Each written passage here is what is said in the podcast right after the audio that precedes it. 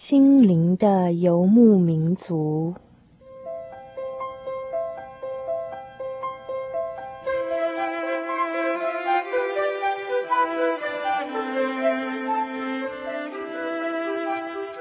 在这个谁都不管谁的后现代社会里，每一个人的心灵都是游牧民族。成长的过程就是寻找的过程。每一颗漂泊的心灵，其实都在寻找生命的绿洲。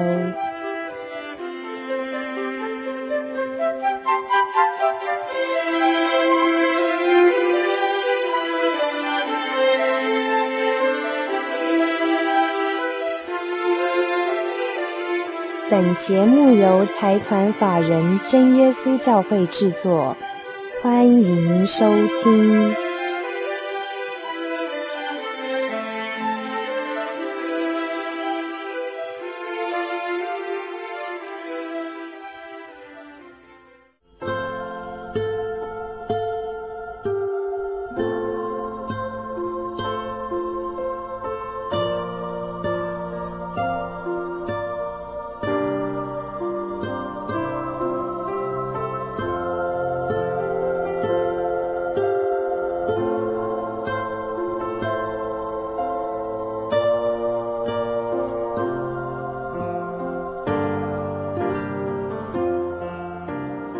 的游牧民族，在空中的朋友，大家好，我是 Kevin，欢迎今天大家再次的打开收音机来收听我们的心灵的游牧民族节目。不论您现在是在家里，还是在开车，或者是你在商店里面在购物，不论你在任何的一个角落，都非常欢迎您一起加入我们心灵的游牧民族行列哦。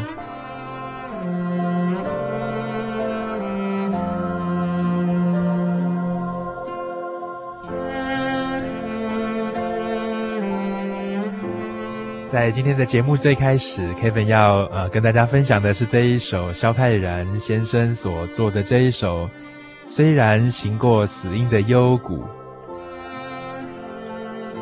虽然行过死荫的幽谷，但是我们并不遭害，因为在圣经里面的诗篇第二十三篇告诉我们：耶和华是我的牧者，我必不致缺乏。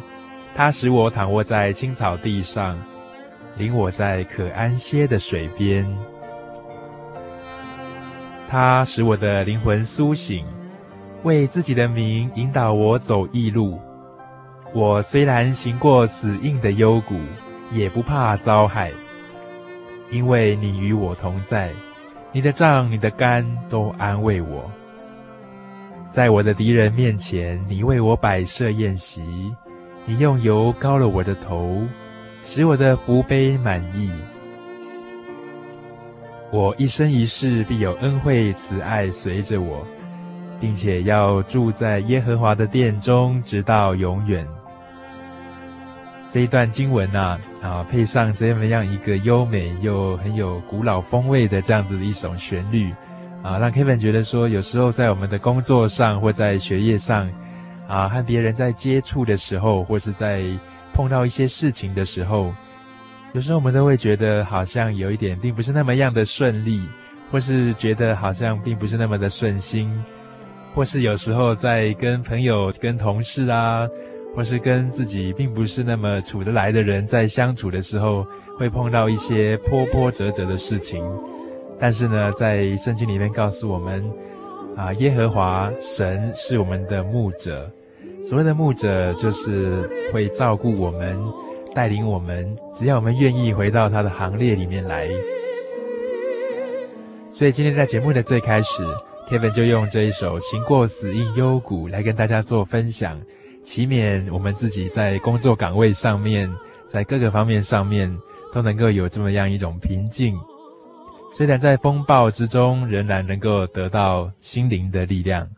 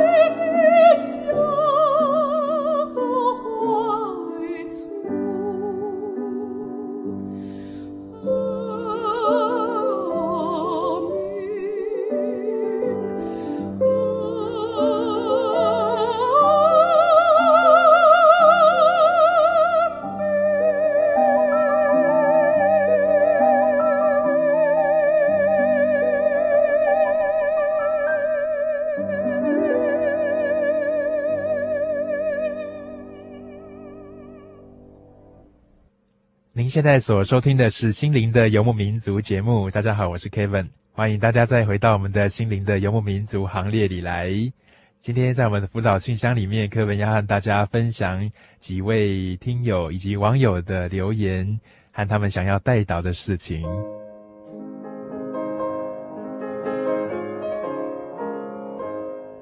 这是一封署名叫做“姐姐”的一个网友在喜庆网络家庭的代祷园地里面所留下的一个短签。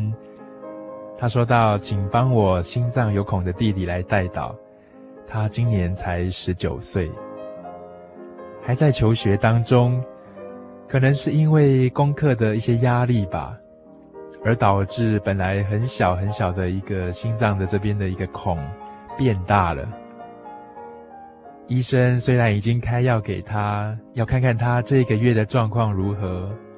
假如不好的话，就要动手术了。手术成功的机会几率只有百分之四十，而且需要一笔庞大的医药费。但是，如果不动手术的话，可能过不了明年了。希望弟兄姐妹可以为他来代祷。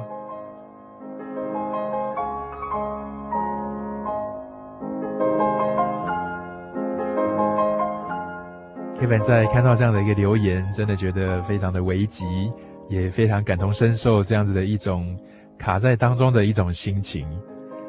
啊，人在患难当中，在碰到波折，特别是在病痛和苦难当中的时候，这样的心情通常都是非常的低潮的。这也是生命当中最脆弱的时候，就像是我们即将来到的冬天。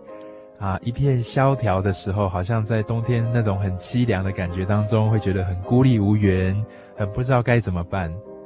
碰到病痛和苦难的时候呢，有时候就是这样子的一种心情。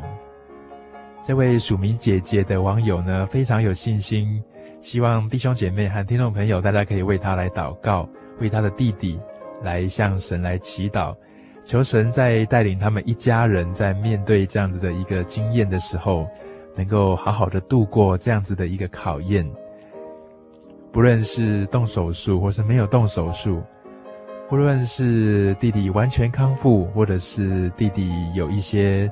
啊，还需要在复健的地方，各种的结果呢，我们都知道，其实神他知道我们的处境，他也看见我们的需要。只要我们能够凭着信心来向他祷告，求神呢，在这一路上都能够紧紧的啊保护着我们，带领着我们，让我们在这一路上面对这样的一个波折和这样子的一种苦难，能够永远都不孤单。永远都得到从心里来的力量。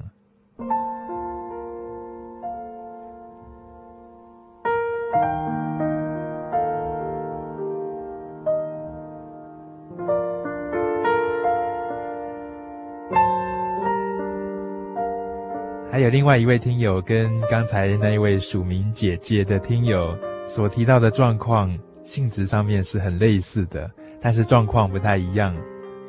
这是一位在后进的弟兄说道，因为他的姐姐三个月大的双胞胎，啊、呃，尚恩和妹妹尚慈，等于是他是当舅舅哈，是他的姐姐的两个孩子，被肠病毒七十一型的这种重症的这种病毒感染了，现在在高雄的荣总婴儿的加护病房。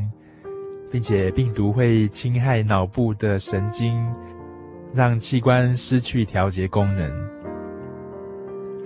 感谢主，尚恩的情况虽然有较好，啊，他的意识也比较清楚，但是尚慈呢，现在仍然处在昏迷当中，并且装上了体外循环呼吸器。最令人担心，也最需要注意的是脑部的状况。如果尚慈呢，脑部可以恢复的话，他的呼吸就能够开始运作。这位弟兄希望大家能够为这两个小生命来代祷，希望上慈在最急的这个黄金时段能够苏醒过来，也为他们的一切器官能够恢复正常来祷告。愿神能够祝福大家的代祷和这种爱心的一种服侍，愿大家都平安。借缘。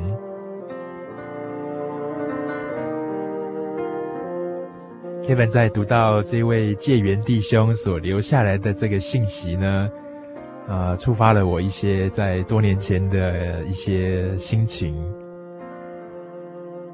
可能在节目当中，Kevin 也曾经分享过我自己的姐姐，在她开始当英文老师的时候，才上班没有几天呢，啊、在一个下路桥的一个时候。被砂石车撞倒了，昏迷过去之后，脑部开了很大的手术。在当中这样子的一种心情，真是令人很操心、很操劳。特别是站在加护病房外面，没有办法探望，一直等到时间到，门打开的时候，呃，大家的信心真的是受到了操练和考验。非常感谢神的带领，我的姐姐在。这个过程当中，能够留下她的性命，并且恢复得非常好。或许神希望他能够留在世上，能够做更多的一些服饰。在走过这样的历程当中呢，让 Kevin 觉得感触最深的是，能不能够在那个最黑暗、最紧张、最焦急的时候，还能够有一颗非常宁静的心，不论后果是怎么样，我们都能够在当中能够交托给神。把这样子是好是坏的这样的一个命运，都能够交托在神的手中。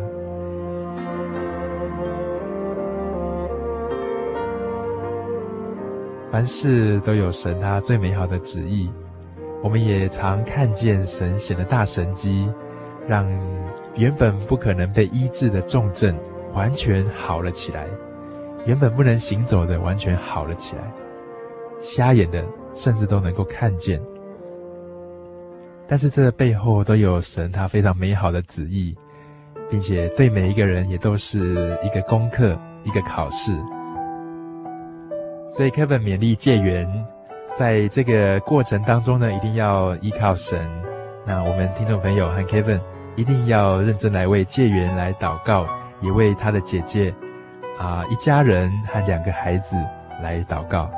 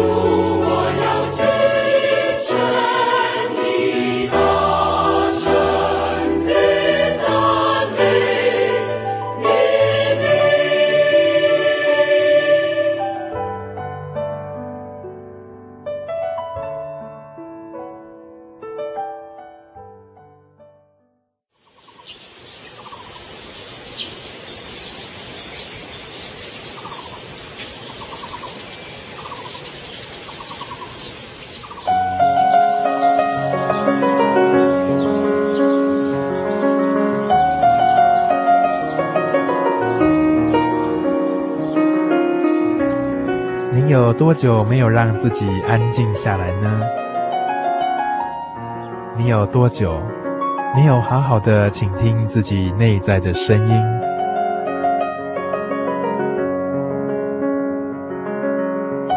在忙忙碌碌的人海当中，你是否曾经找到人生最安详、最宁静的空间呢？您是否曾经得到心灵的平静和安息呢？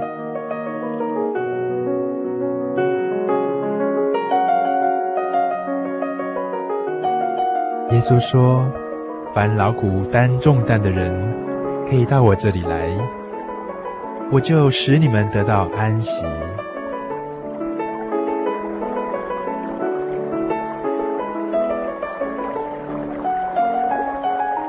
真耶稣教会永远欢迎您来到我们当中，与我们一起分享在主里的安息。您可以上喜信网络家庭来查询各地的真耶稣教会，joy 点 org 点 tw，joy 点 org 点 tw。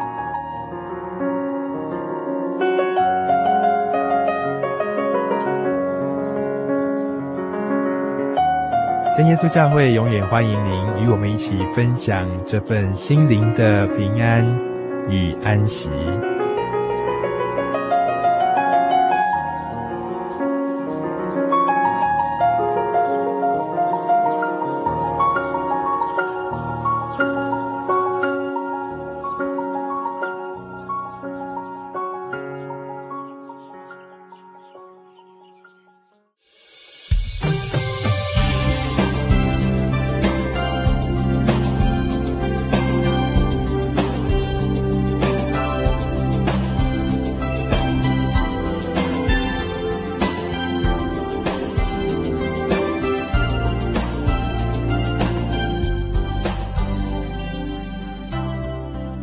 今天早上，Kevin 在收电子邮件的时候，收到一封非常有趣的邮件，很希望跟听众朋友做一个分享。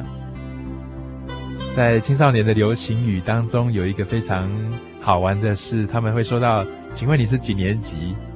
五年级、六年级，或是三年级、四年级？”可能年轻的朋友都非常清楚，这个几年级、几年级是什么意思。那比较年长的听众朋友呢，可不可以告诉你们这样的一个秘密哈，才不会让你们有时候听不懂这些晚辈他们所用的词汇是什么？所谓的五年级啊，就是民国五十几年生的；六年级就是民国六十几年生的；那七年级的话，当然就更年轻啦，就是七十几年生的啊，新兴人类。那假如你是三年级的话，Kevin 猜你大概就是所谓的阿公阿嬷级的，四年级的话大概就是中年人了哈，四五年级的话都已经是我们社会的这个中流砥柱。那这一封 mail 呢，说到说五年级最怀念的零食是什么？最喜欢的偶像是什么？那最喜欢的一部卡通又是什么？那六年级呢？在他们当时的环境当中，最红的啊、所谓的偶像啊、就是所谓的明星啦，哈，是什么？那代表的零食是什么？Kevin 觉得蛮有趣的哈。譬如说，六年级的最红的明星啊，小虎队啦、王杰啦等等的。那五年级像楚留香，然后罗大佑啊，啊，然后李树全啊等等的。代表的零食像六年级，很好笑。最喜欢的是科学面、飞雷口香糖、小美冰淇淋。那五年级的话是王子面，这可以看到那个年代的差异哈。以前是王子面，后来才有科学面嘛。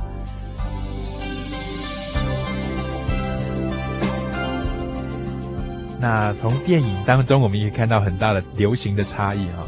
比如说五年级最怀念的。最具代表性的电影《汪洋中的一条船》，我们可能很多青少年朋友没看过哈。嗯，那六年级最怀念的电影，像《报告班长》啊，《七匹狼》啊，《小 B 的故事》、《孤岭街少年杀人事件》等等的。那五年级的电影呢，Kevin 有很多也是没有看过啦，有听过那个名字而已，像《燃烧吧火鸟》、《梅花》，然后《小城故事》。还有刚才讲的《汪洋中的一条船》是这个得票率最高的。看到这样的一个统计跟这样的一个调查，哈，会觉得蛮温馨的。以前好像走过的那样的一个时光，总是留下了一些回忆。但是那些回忆又被新的一代人的一种趋势和潮流所淹没了，所取代了。这意味着什么呢？意味着。我们所流行、所关注的事情，在这个时代，我们可能看着它非常的重要，也非常欣赏它，但是在未来呢，它可能会成为历史的过去。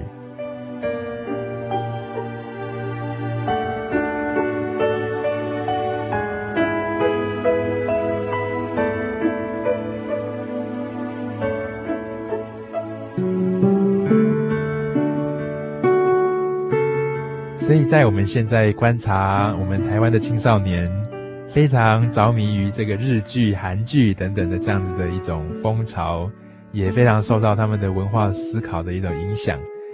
但是这些在流行过后，可能过了十年，再过个十五年，可能新的东西又出现了。Kevin 曾经听过一些青少年跟我说，他们有点担心自己跟不上同学的脚步，跟不上这个流行。那有时候同学在聊一些非常流行的东西，但是他们却听不懂，会觉得蛮恐慌的。在我们这个年代啊，电子资讯媒体非常的泛滥，我们所有的资讯还有很多的一些影像都非常方便，我们都可以看得到，甚至这么多的一些无线电视台，那当中就会塑造出许多流行的东西来。这些流行的东西其实蛮左右我们的思考的。这样子的流行说好，到底好在哪里？说不好，又到底不好在哪里？其实 Kevin 觉得它并不是好或不好的问题，其实是许许多多的流行，在将来都会成为过往云烟，没有办法留下来。为什么？因为有些东西是被经过很多的媒体包装出来，让我们感受到那种气氛和震撼感，但是在之后呢，却往往没有办法让我们有非常深刻、非常扎实的。一种感受，在最近，Kevin 也接触了一些关于生命教育的一些议题啊。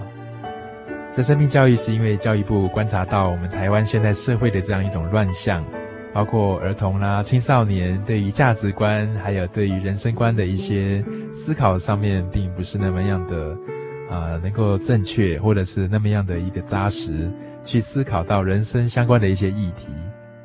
所以教育部在想，是不是能够有一些啊融合宗教概念，或者是说啊相关的一些思考和哲学，能够融入到他们的课程当中，对他们在看待生命、看待生跟死，以及如何活得更有意义的这样子的一个问题上面，更深入的来思考，所以才有这样的一种生命教育的推广。那在谈到生命教育的时候，当中有一个非常大的一个范畴，也很重要的一个领域，就是所谓的分辨真假的这样的一个领域。Kevin 上次参与了一个研习会，也看到有的老师非常有创意，他拿真花和假花来让学生分看看，当然是不能用手去摸啦，啊，你用闻的、用看的来判断哪一个是真花，哪一个是假花，那。也拿其他东西来让学生来查验一下，哪一个是真的，哪一个是假的。那对于我们刚才所说到的各个年代的这样的一个流行，几年级流行什么，几年级又喜欢什么，这些东西，虽然它有时候让人怀念，但是总会过去。好像那个东西其实对我们来说是一个虚的东西。虚的东西，其实就是说，它并不是那么样的一个实在，它也不是那么清楚的去回答到我们人生当中最需要去把握、最踏实的一个东西。人生当中最踏实、最真的东西到底是什么？我们是不是能够在生活当中分辨真假？不要把时间放在虚的东西上面。把时间追逐在流行上面，把自己的精力和很多很多的心血投注在这样子的一种可能会飘渺不定、过眼云烟的东西上面。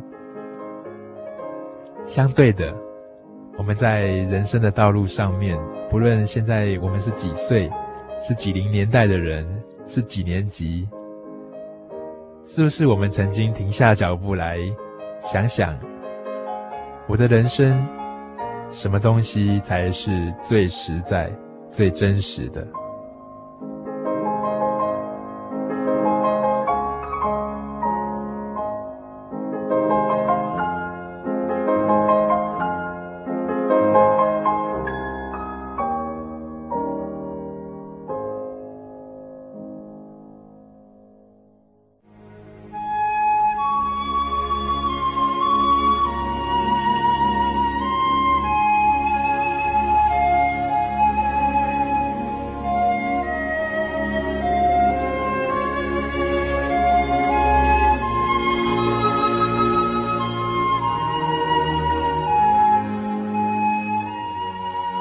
安息日是真神为人设立的，让人能纪念神的救恩，并得着身心灵的休息。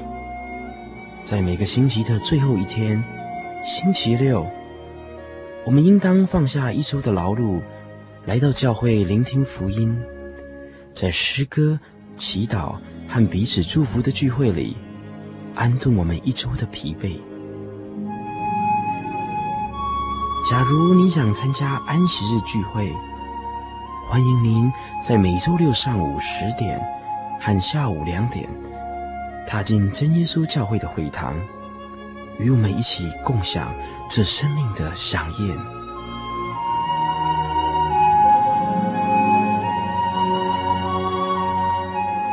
真耶稣教会邀请您一同来参加安息日聚会。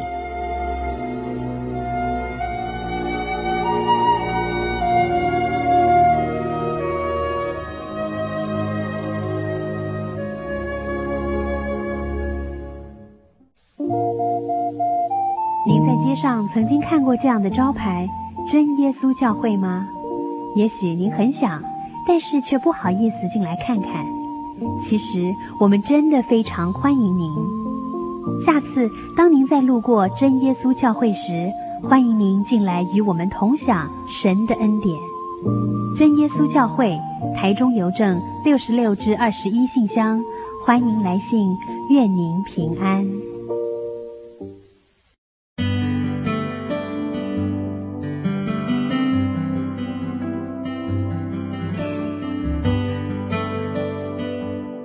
欢迎收听《人生急转弯》。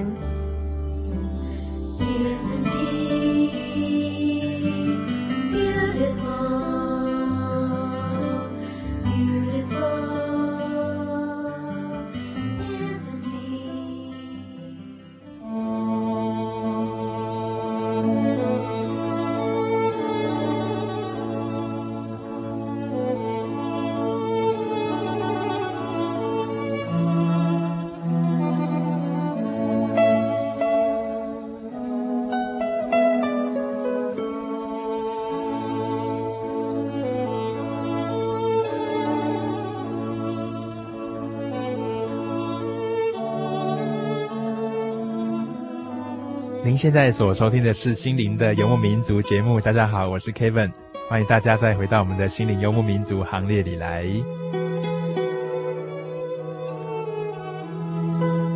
今天在我们的人生急转弯里面，Kevin 要和大家分享一位撒玛利亚妇人的生命改变故事。撒玛利亚是一个地名，它这个地方是位在以色列。这个故事是关于住在那个地方的一个富人，他所遭遇到的一个非常重大的生命的转折。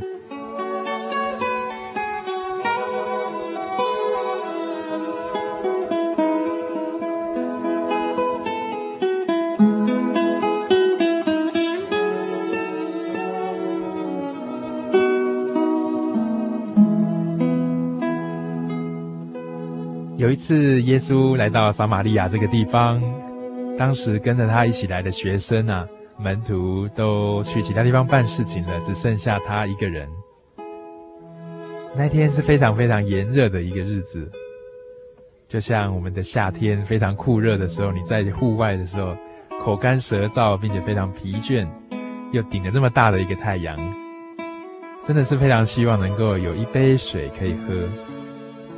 耶稣来到一个井的旁边，看到有一个妇人，一个女士，她正拿着桶子在井边打水。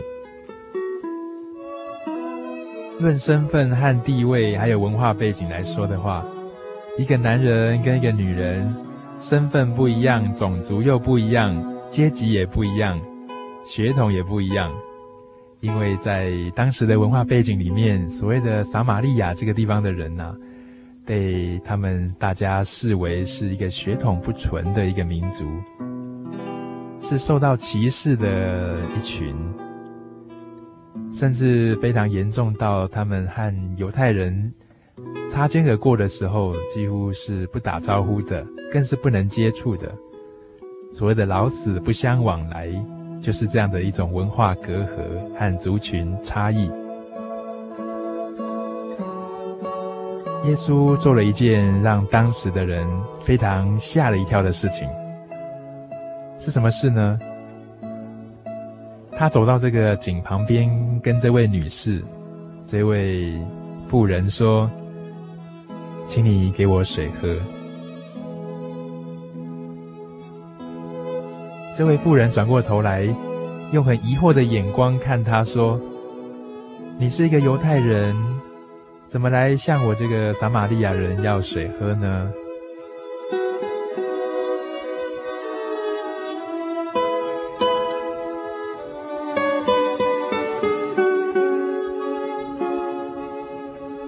这样子的情况，我们可以打一个比方来了解，就好像一个开着轿车的一个绅士，突然在一个地方他停下来，这个地方是像一个流浪汉的一个区域，他停下来之后，就像。当中的一个女士来要水喝，来要饭，这是一个非常不协调的画面，因为社会存在的一种阶级的差异。但是耶稣却没有因为这样的差异，就让他自己和这位妇人有所隔阂。反对的是他跨出了这个第一步，采取了非常自由平等的态度，来和这位女士呢，进行一场心灵的对话。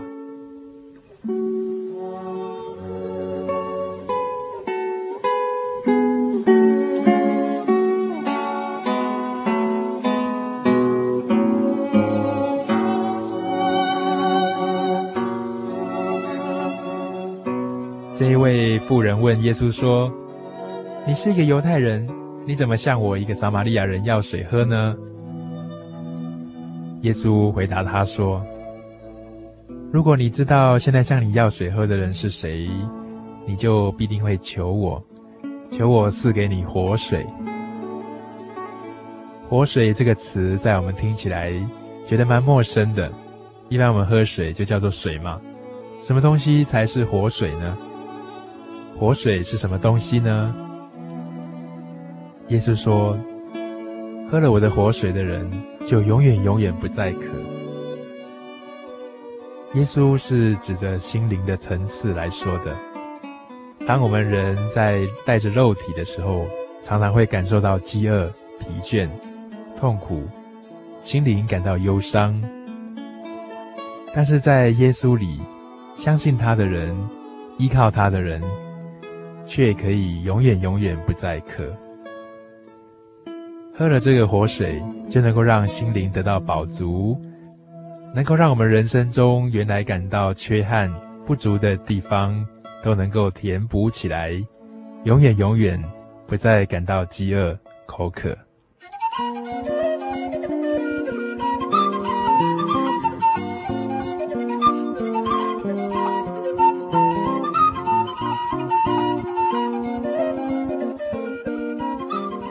这位妇人听到耶稣说要赐下活水啊，她也很高兴。她说：“先生，那你赶快赐这样的活水给我吧，让我喝了以后永远永远不再渴。”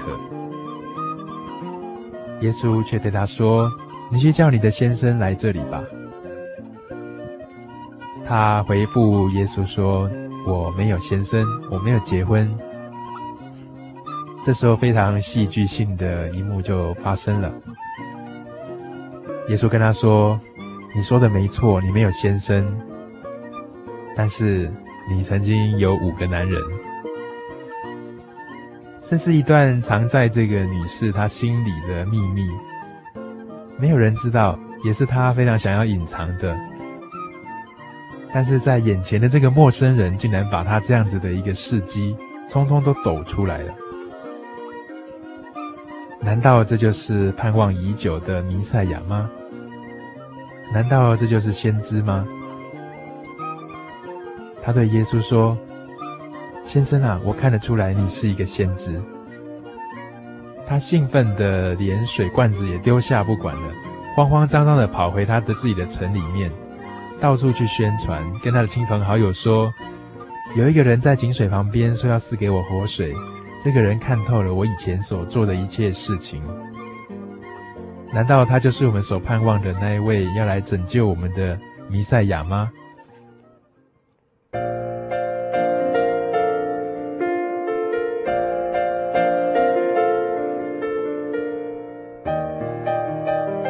这段故事让我们感受到，耶稣他超越了我们社会给人的一种限制的框框。他要给我们的水，不是一般的水，是吃了之后永远不再渴的活水。面对这样子的一个身份和地位以及阶级文化背景的差异，他采取平等的对话。从那么崇高高尚的一个神，他道成肉身到世间上来，他并不是处在一个高高在上的姿态，而是非常平实的、非常平易近人的，和人自然的交谈，和偶尔相逢的路人，他也能够非常这么自然的去关怀，并且尊重与接纳。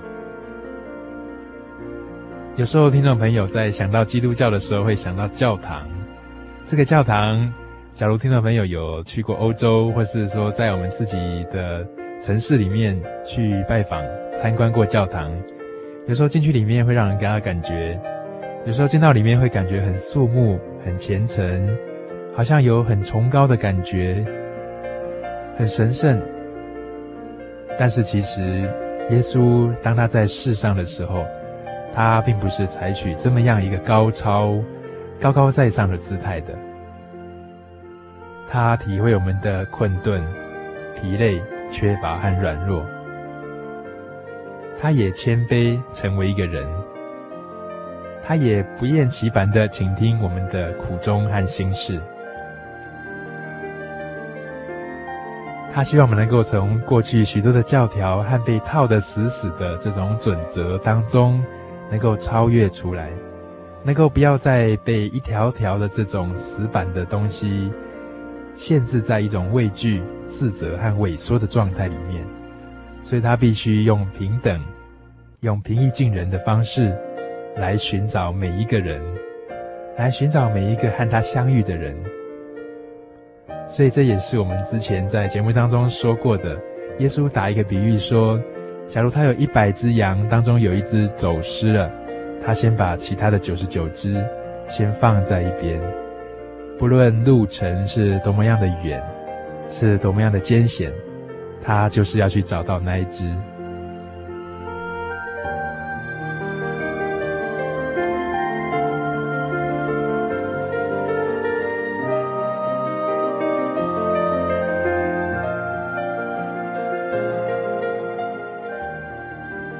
所以每一个基督徒。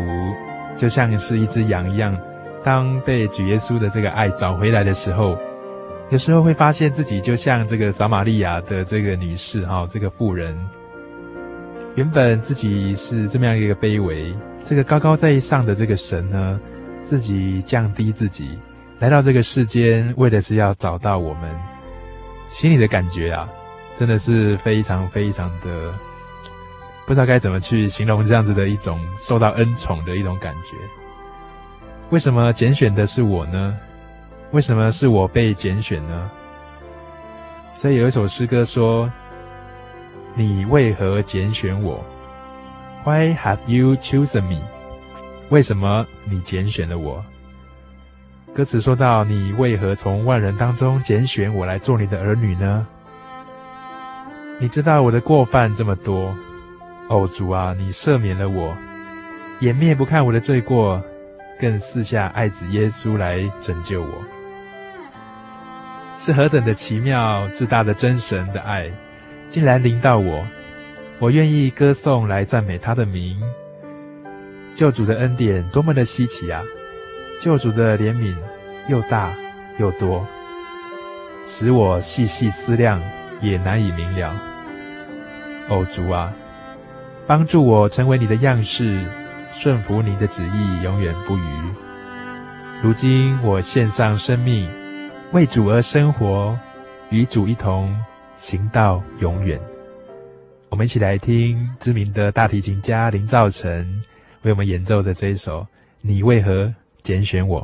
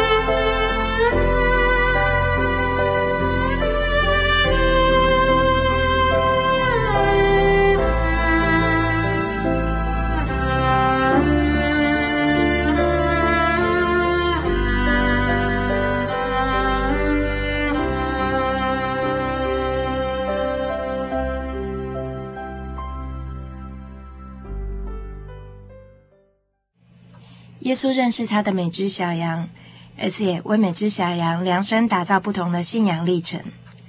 你很特别，在神的眼中你独一无二。他从不给我们过于我们所能承受的。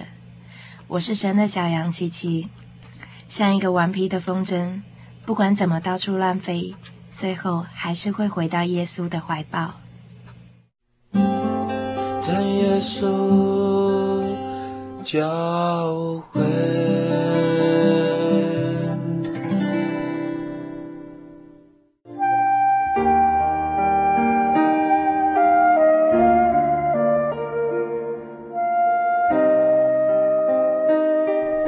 有一种平安，不属于这个世界；有一种宁静，比睡眠更甜美；有一种声音，要安慰您的心灵。如果你真的想探索、追寻一个不会改变的坐标，一种值得用生命去坚持的信仰，请与我们联络。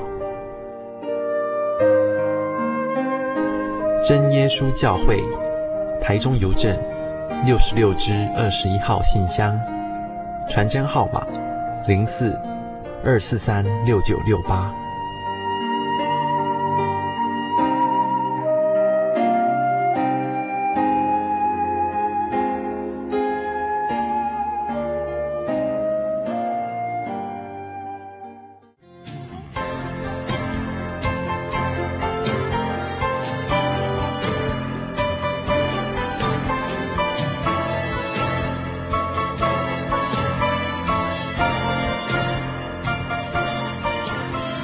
您现在所收听的是《心灵的游牧民族》节目。大家好，我是 Kevin，欢迎大家一起加入我们的心灵的游牧民族行列，在空中与我们一起来谈谈生活，谈谈心情，互相分享。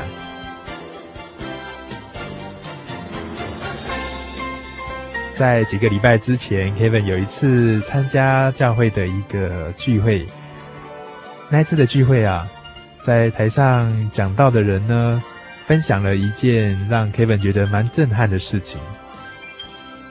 他说到，从来没有一个宗教的这个所敬拜的这个对象，像耶稣一样，在他出生降世之前呢，就有好几十个地方在预言，说这位救主就要降生了。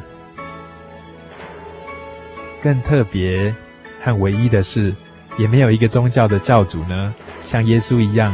死在坟墓里之后，三天之后他又复活了。他能够战胜死亡的这样的一个权柄。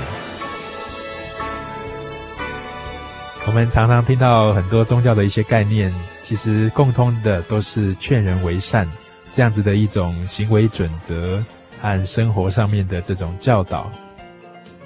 但是除了劝人为善，在世上能够做一些善事之外，但是有一件事情是那么真真实实的，在两千多年前发生了，并且它是为了我们每一个人而存在而发生的。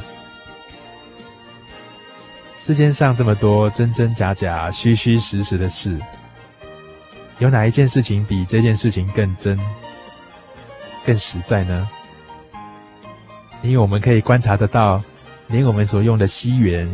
几年几年都是用耶稣降生的那个时段来作为一个区分的。许许多多的国家，很多的百姓，为什么要用耶稣降生的那个时段来区分西元几年前跟后呢？因为在西元前跟西元后啊，真的是有很大的差别。整个世界因为耶稣的降生。他高高在上的神道成肉身之后呢，转变了这个世界。耶稣还在世上的时候，他曾经说过了一个这样的比喻，我们刚才在节目当中也听到。Kevin 愿意更详细来跟大家说明。他说，在你们中间，谁有一百只羊，失去了一只，不把这九十九只撇在旷野里去找那只失去的羊呢？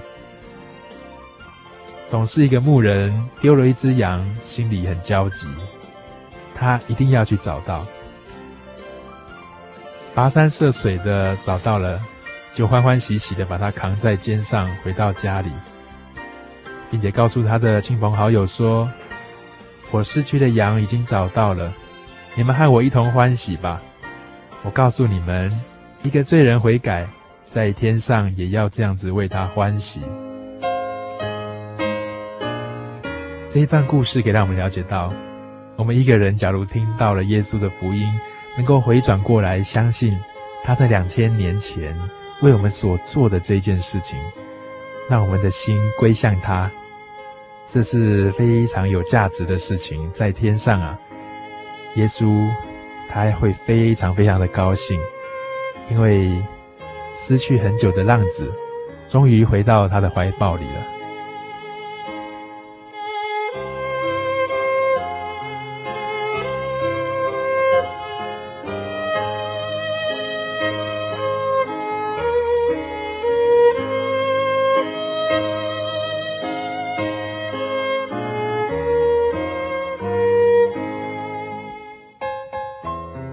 今天的节目里，Kevin 跟大家分享和探讨，从流行的东西走过好几个年代，一直来看什么东西是真实的，什么东西是值得我们来把握、来追求的。也谈到了，其实耶稣从天上降生下来，为了是要找到那一只失丧的羊。我们是不是那一只流离失所的羊呢？假如我们有需要进一步来了解，或是你想要多认识一点关于这样子的一个概念，或是这样的故事，你想要多听一些、多查考一点，因为很多事情是需要好好分辨、好好思考的。我们都非常欢迎您能够踏入我们真耶稣教会的会堂，好和我们一起来聚会，一起来查考。详细的聚会时间和聚会地址呢，大家可以上喜信网站来查询，joy 点 org 点 joy 点 org 点 tw。假如您对操作电脑不是那么在行，你也可以打电话到我们的服务台来做一个询问，零四二二四三六九六零，零四二二四三六九六零。那从服务台的人员当中，你可以询问一下各地教会的地址，在你家附近，搞不好就有一个真耶稣教会的会堂。正敞开大门，等着我们可以到那边来寻找生命当中最真实的东西哦。我们今天的节目就进行到这边。假如您对我们节目有任何的回馈意见，或者是想分享你个人的事情，或是要在辅导信箱里面来询问 Kevin 一些事，都非常欢迎您来信。来信请寄到台中邮政六十六支二十一号信箱，台中邮政六十六支二十一号信箱。或是你也可以传真到零四二二四三六九六八，零四二二四三六九六八，我们都会非常高兴收到你的来信哦。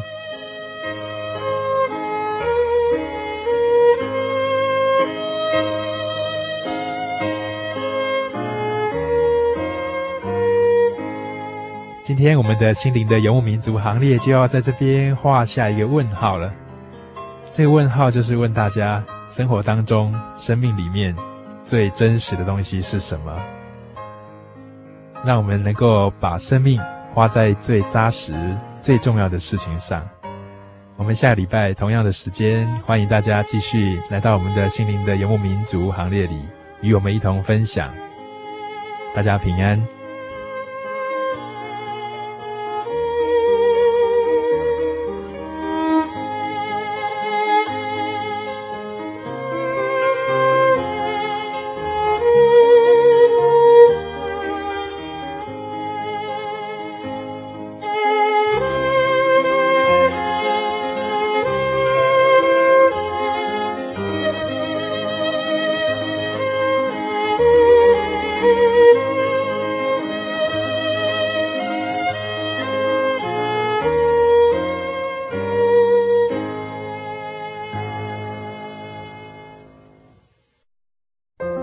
圣经的道理好有兴趣哦，可是又不知道怎么入门哎。你可以参加圣经函授课程啊！真的啊？那怎么报名？只要写下姓名、电话、地址，寄到台中邮政六十六支二十一号信箱，很快的，你就会收到第一课的课程了。赶快去寄吧。嗯。圣经函授课程能循序渐进地引导您更了解耶稣基督的福音，得到生命的滋润和来自信仰的力量。本课程完全免费，欢迎来信台中邮政六十六之二十一号信箱，请注明参加函授课程。愿神祝福您。